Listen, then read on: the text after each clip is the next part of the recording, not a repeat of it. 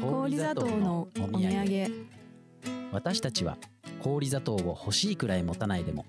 綺麗に透き通った風を食べ桃色の美しい朝の日光を飲むことができますでも氷砂糖は美味しくて素敵でも取りすぎには要注意このポッドキャストは生まれてこの方氷砂糖を手放したことのない2人が小さい気持ちでたくさんのことを考えてみる放送です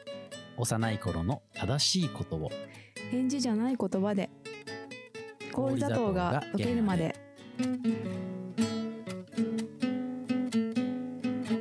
氷砂糖のお土産第1回えー東京湯島の夜学バー店主尾崎隆臣ことジャッキーですえー氷砂糖にはコーヒーをかけるのが好きなプニョですえっ、と第1回ですはいはいえ今日はえっ、とお茶をいただいてますけど、はこのいお茶は何ですかこれはね友達の服部さんがくれたお茶 で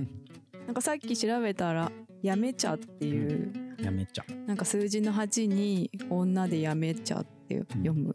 お茶だそうです。福福岡岡県、うおん、茶なんですね緑茶みたいな感じかな。はいこの美味しい緑ですね茶をよ飲んであのリラックスしていきそまうしょですね。もう緊張してるから。緊張してますね